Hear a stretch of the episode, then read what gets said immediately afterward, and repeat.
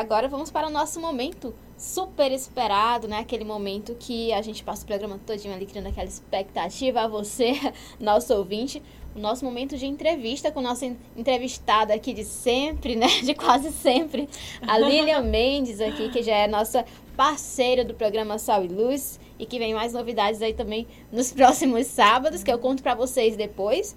Então, o nosso tema de hoje é a importância do autoconhecimento para a jornada espiritual. E a Lilian, né, que é nossa advogada, também católica, é, membro da paróquia Santuário São Francisco de Assis, no DCU1, ela veio aqui trazer mais esclarecimentos para nós sobre esse tema. Inicialmente, Lilian, eu quero perguntar para você o que é que nós podemos entender por autoconhecimento, né? Ouvimos tanto falar nesse termo, principalmente na psicologia, que seria o autoconhecimento? Bom, Laís, o autoconhecimento é esse hábito que nós temos de ter consciência né, de nós mesmos e dos nossos comportamentos, dos nossos padrões de pensamento. Tudo isso envolve a nossa história de vida. Né? Então, essa consciência, o autoconhecimento é ter consciência e conhecimento de si mesmo. Sim, e como o autoconhecimento ele vai influenciar a nossa jornada espiritual? Né? Como é que ele pode impactar a nossa jornada espiritual? É, só uma prévia, assim, né? A gente já pode entender que o autoconhecimento, ele afeta a nossa vida e nossa relação com Deus, né? Porque muitas vezes, se eu tenho uma crença e um entendimento de que eu não mereço amor, por exemplo, eu vou achar que Deus não me ama. Por mais que Deus se esforce em demonstrar amor, né? Que manifeste sua misericórdia, eu não vou reconhecer isso. Né? Então isso vai afetar também a minha vida com Deus, a minha fé, e é por isso que a gente vai entrando nesse, nesse caminho, nesse percurso, né?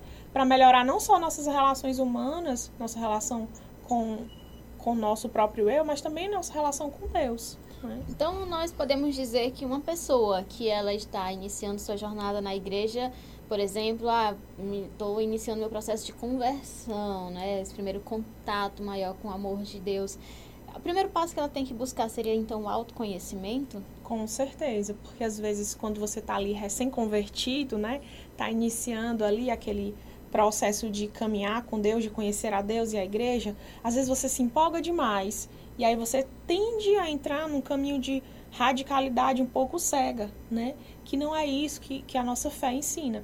Então, assim, é importante a gente se conhecer. Às vezes você tem uma tendência por exemplo, se culpar demais, né? E aí já entra o autoconhecimento. Porque aí você vai ter que entender que é, se culpar vai ser diferente de se arrepender dos pecados, né? Então, tudo isso vai se ligando. É importante, você falou isso, né, da questão da radicalidade. E nós vemos muito isso no dia a dia. Muitas pessoas, elas, é, elas pensam assim, ah, eu não vou ser da igreja eu creio em Deus, mas eu não vou para a igreja, eu não vou ser da igreja, porque ser da igreja é ser assim, assim, assado, né? Já baseando por muitos, é, vamos dizer assim, por muitos extremos que às Sim. vezes vemos por aí, ou mesmo por muitos preconceitos. Então, o autoconhecimento, ele ajuda também a combater isso, não é, Lilian? Com certeza, porque você entende que você não precisa ser uma caricatura, né? Acho que a gente já falou uma vez, assim, em alguma dessas conversas que a gente teve aqui na rádio, né? Que ser católico não era ser um, uma caricatura, né? A gente nunca ia ser igual. Então, a Laís é uma católica, ela tem a, o trabalho dela, a vida dela, a vocação dela, e eu tenho a minha. A gente não fala igual, a gente não ri igual, né? Nós temos nossas particularidades. E é por isso que é importante a gente entender, né? Que ser católico é a nossa essência, a nossa marca, mas não nos torna, assim... É, cópias, né? Eu lembro muito de Carlo Acutis, vocês, vocês já devem ouvir falar dele, né? Que ele falava, né? A gente não pode morrer como fotocópia, né? A gente tem que ter a nossa originalidade. Nossa e personalidade, ser, Com né? certeza, manter a nossa personalidade, né? E de quais maneiras, Lia, nós podemos alcançar esse autoconhecimento, né? O que é que nós temos que fazer na prática, no dia a dia, para alcançarmos esse autoconhecimento que é tão importante para a nossa jornada espiritual? Bom, eu acho que a primeira coisa assim mais importante da gente entender né, é a importância da terapia, né? E aí eu falo que muitas pessoas entendem e acham que por, por, por ser católico, né, ou por professar uma fé, é, não precisa de um profissional, né? E muitas vezes é importante sim você buscar um profissional da saúde mental, um psicólogo, psiquiatra, é, um terapeuta, para orientar né? E, e, é um profissional de confiança também, né? Porque hoje a gente vê muito na internet pessoas que dizem que são, né? Que se denominam terapeutas e às vezes não têm nenhum tipo de formação e nem capacitação. Então, assim, acho que a primeira coisa é a gente reconhecer, né? Então, por exemplo, eu reconheço que eu preciso mudar, eu preciso trabalhar algumas questões em mim e busco ajuda tanto profissional, né, no caso de um terapeuta, quanto de um sacerdote. E aí entra a importância de a gente buscar uma direção espiritual, né? Então, um diretor espiritual, um confessor para estar ali lhe acompanhando. E é uma coisa também que eu oriento, né? Que as pessoas tendem assim a se confessar. Um mês se confessa com o padre e outro mês vai em outro padre, porque não quer ver o mesmo padre para não confessar os mesmos pecados, né? Mas aí é importante a gente é, de certa forma, encarar né, as nossas fraquezas e buscar o mesmo sacerdote. Então, eu tento buscar o mesmo sacerdote, né, para me confessar, porque ele sabe e ele vai ali pegar no meu pé e me mostrar, né, o caminho que eu devo seguir, o caminho que eu devo trilhar. E ele vai acompanhar também a Sim, sua evolução com ali, certeza. Né, na luta contra os pecados, né, com contra, certeza. É, na sua mudança, na sua jornada espiritual. Lilian, você falou da importância da terapia, que é muito importante você buscar profissionais. É, nós católicos também temos o auxílio da Bíblia, né? E com, como a Bíblia pode nos ajudar nesse processo? Nossa, é muito importante, porque a Bíblia ela é um, um, um norte para a gente, assim, né? Um parâmetro em, em, vários momentos. Então, o estudo bíblico, o estudo da palavra de Deus, né? A Lexo Divina, que muitas pessoas talvez não conheçam, mas é simplesmente você ali rezar, né? Ler a, a, a, aquele trecho da Bíblia rezar com ele e tentar trazer ele para a sua realidade, né? Porque fazendo esse movimento de trazer a palavra de Deus para a nossa realidade, a gente se sente mais perto de Deus, né? E a gente entende que Deus ele quer se encarnar na nossa vida, que Deus não é um Deus distante, né?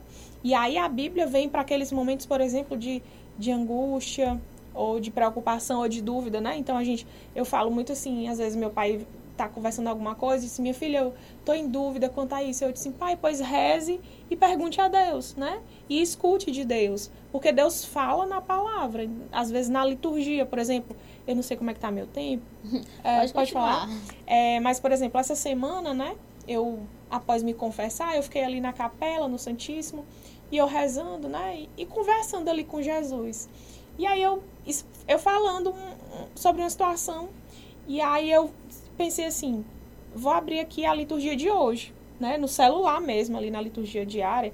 E aí eu fui olhar a leitura, que era a primeira leitura, era exatamente uma resposta daquilo que eu estava falando com Jesus ali, né, no Santíssimo Sacramento. E eu até me arrepio assim, porque foi muito, foi muito emocionante porque eu não esperava, né? Então Deus fala conosco, basta a gente ter um pouco mais de atenção, porque às vezes a gente quer que Deus chegue com um letreiro brilhante, né, dizendo assim, olha, é assim, assim, assim. E não é, né? Deus tem métodos e formas de falar com cada pessoa.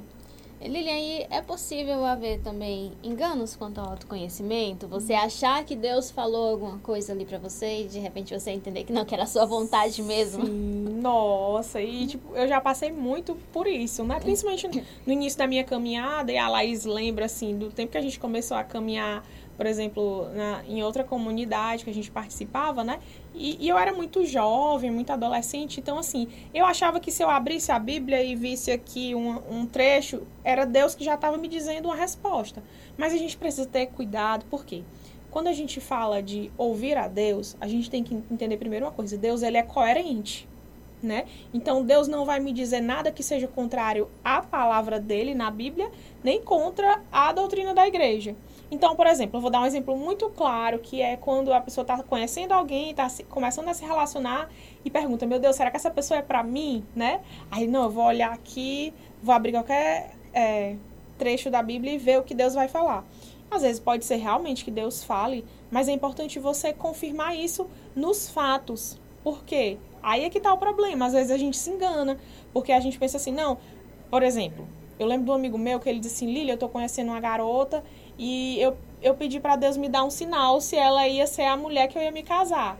Aí ele disse que, disse assim, Senhor, se chover hoje. Ele morava numa cidade que chovia quase todos os dias. Aí ele se chover hoje. Ele eu, já estava colocando a vontade dele ali, ele né? Já estava sabendo, né? Então, é esse, esse engano que a gente às vezes é, induz a si mesmo, né?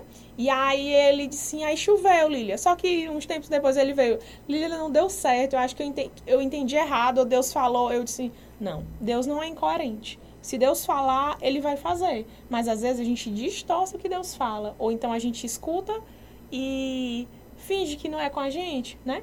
Então é importante, para a gente ter clareza do que Deus está falando para nós, para nossa vida, a gente tem que entender que Deus tem uma linha ali de coerência, né? Mesmo que em meio às dificuldades, das suas dúvidas, por exemplo, às vezes você quer saber se um trabalho, você deve seguir um trabalho, um projeto, né? Coloque isso diante de Deus na oração e veja os fatos, os frutos, né? Jesus dizia, você conhece a árvore pelos frutos. Eu nem sei se Jesus dizia, era... Gente, aqui é, é espontaneidade. Mas assim, ele falava que você precisava reconhecer é, as ações, né? Pelos frutos dessas ações. Então, assim, a gente precisa também observar, né? Os frutos dos nossos relacionamentos, dos nossos projetos, porque nada que é contrário à vontade de Deus é, é o que ele quer para nós. Parece assim óbvio, né? Deus não quer nada que nos faça mal, que vá nos levar a perder a nossa salvação. E como é importante, como você falou aí, a importância também de você entender que tudo é no tempo de Deus. Às vezes você quer uma resposta para hoje, né? Não, se chover é porque é Deus que quer que aconteça tal coisa. Se passar um carro na minha frente agora, é Deus que está dizendo sim para o meu projeto, para minha para o meu questionamento, né? Para aquela minha insegurança, é Deus que está me confirmando alguma coisa. E não é assim que as coisas acontecem, né, Lilian? Deus Isso. tem um tempo, para tudo tem um tempo, sim. como diz a Bíblia, e Deus vai é, pontuar no coração da pessoa no momento certo ali o que ela tem que seguir, não é isso? Exatamente, porque é, Deus ele tem um tempo e muitas vezes nós não estamos preparados para receber aquilo que Deus deseja nos dar, né? Às vezes a gente quer uma coisa, quer tanto e quer que aconteça agora, mas a gente não está preparado. E Deus ele sabe o tempo que a gente vai estar preparado para receber aquela graça, né? É, sim, por isso é importante sempre o discernimento e a oração, não é, Lilian? Com certeza. E Lilian, é, quando nós alcançamos esse autoconhecimento, já oramos, já discernimos, já refletimos, já limos a Bíblia, já buscamos terapeuta, padre, tudo. O que, que nós temos que fazer depois que alcançamos esse autoconhecimento, né? Quanto à nossa jornada espiritual, né? Quais passos dá? Primeiro é assumir a responsabilidade, que é é a coisa mais difícil.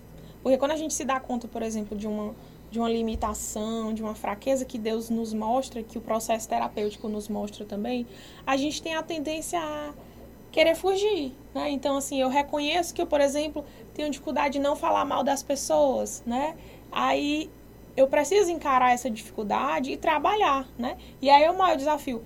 Um dos desafios é você reconhecer que você precisa mudar, mas o outro desafio é você se esforçar para mudar. Porque às vezes você fica querendo que Deus é, impeça que, que qualquer desafio surja na sua vida e que e você acha que assim ele está é, lhe curando. Mas às vezes Deus cura e transforma é no meio da dor, né? Então eu lembro muito de um filme que era o acho que é o Todo Poderoso, né? Que ele falava assim, quando você pede paciência para Deus, Deus dá uma oportunidade para que você tenha paciência. É, né? não vai derramar ali um balde de paciência ali na sua, no seu coração, na sua vida. Ele vai te dar oportunidade Vai te você. dar oportunidade, né? Então você vai precisar agarrar essas oportunidades de exercitar as virtudes que Deus está lhe dando, né? Porque não tem como você viver uma virtude se você não exercitá-la. Então, como é que eu vou exercer a paciência com a Laísa? Que a, a Laísa é super gente boa, é paciente, é serena, calma. Então, assim, uma pessoa que vai tirar a minha paciência na rua, no trânsito, aí sim é que eu vou poder exercitar essa paciência, essa virtude que Deus me concede. Verdade, Lilian. E olha só, quais os empecilhos que nós, é, principalmente nós católicos, temos quanto a essa busca do autoconhecimento? O que, que geralmente atrapalha mais a quem está seguindo é, na igreja católica quanto ao autoconhecimento? Eu acho que muitas pessoas, primeiro, elas desconhecem a doutrina católica. Elas desconhecem a fé, porque assim, elas acham que ir para um psicólogo é, é como se fosse uma traição à, à igreja, né, e à fé. E não é, gente. Os próprios padres, eles orientam muitos fiéis, né, a buscarem a terapia e, e abandonar esse preconceito, né? Porque a gente hoje já tem menos esse preconceito no meio cristão, no meio católico. Mas antigamente as pessoas achavam que só quem fazia terapia era pessoa que tinha problemas gravíssimos, né? No, problemas psiquiátricos gravíssimos. Preconceito, né? né? E hoje não. Mas assim, a gente precisa melhorar isso, entender que, por exemplo, a igreja nos chama a cuidar da nossa saúde né? E cuidar da nossa saúde passa por fazer um check-up com exames médicos, sim, mas também passa pelo processo terapêutico, né? tudo bem se você não quiser fazer, terapia, mas faça esse autoconhecimento, né? Eu gosto muito de, de orientar as pessoas a escrever, né? Escreva num caderno, não precisa mostrar para ninguém, mas escreva aquilo que você sente, né? Porque às vezes o, o nosso empecilho, os nossos empecilhos somos nós mesmos, né? Então às vezes não é o outro que, que me atrapalha, às vezes sou eu, no meu. É, na minha no meu acomodamento, né? Às vezes eu quero me acomodar naquela dificuldade, porque é um desafio eu sair, né? Às vezes daquela zona de conforto, do meu comodismo, né? E aí, às vezes, é o principal problema, a principal dificuldade é essa. Às vezes não é o outro, às vezes não é o sistema que eu vivo, mas é a minha dificuldade, né, em lutar contra os meus próprios defeitos, meus próprios defeitos. É como nós falamos agora há pouco sobre a questão de você mentir para si mesmo, né, e como isso atrapalha a nossa jornada espiritual, né, Lilian? Com certeza. Nossa, atrapalha demais, porque às vezes a gente enxerga a verdade, né, tá ali diante de nós, aquela questão, e a gente fica, não, Senhor, mas isso e aquilo, né? Então a gente fica se enganando. Mas, e tem uma música que diz, né? Mentir para si mesmo é sempre a pior mentira. Porque você tá tentando enganar quem mais lhe conhece, né? É verdade. E olha só, nosso tempo já está aqui estourando. Quero agradecer mais uma vez a participação da Lilian, aqui sempre conosco no programa Sal e Luz, trazendo muitos esclarecimentos, muitas informações. Muito obrigada por sua participação. Eu que agradeço. Você é sempre bem-vindo no nosso programa. Agradeço a você, ouvinte da Rádio Verona, você que nos acompanhou pelas ondas do rádio, você que nos acompanhou pelo Instagram também. O nosso muito obrigado você. Lembrando que essa live vai ficar salva no Instagram do programa Sal e Luz. Então você vai poder conferir depois, salvar, mandar para outras pessoas, é, refletir também mais sobre esse tema. Muito obrigada a você que nos acompanhou pelo YouTube, né, da Rádio Verona FM, a novidade aqui no nosso programa. Agora, todos os sábados, vamos ter a entrevista ao vivo é, também pelo YouTube, para você interagir conosco também, conferir depois. Já te convido a seguir. Também temos o Spotify, você pode conferir depois, pesquisa lá Programa Saluz no Spotify. Nosso programa aí, multimídia. Então, a todos, nosso muito obrigado. Próximo sábado, se Deus permitir, estaremos aqui. Lembrando que amanhã é dia de Santa Missa. É, não falte, né? O Senhor espera por você na Santa Igreja, na casa dele. Então, que você tenha um dia abençoado. Um ótimo fim de semana a todos. E, se Deus permitir, próximo sábado, o programa Saúde estará de volta. Tchau, tchau. Tchau. tchau.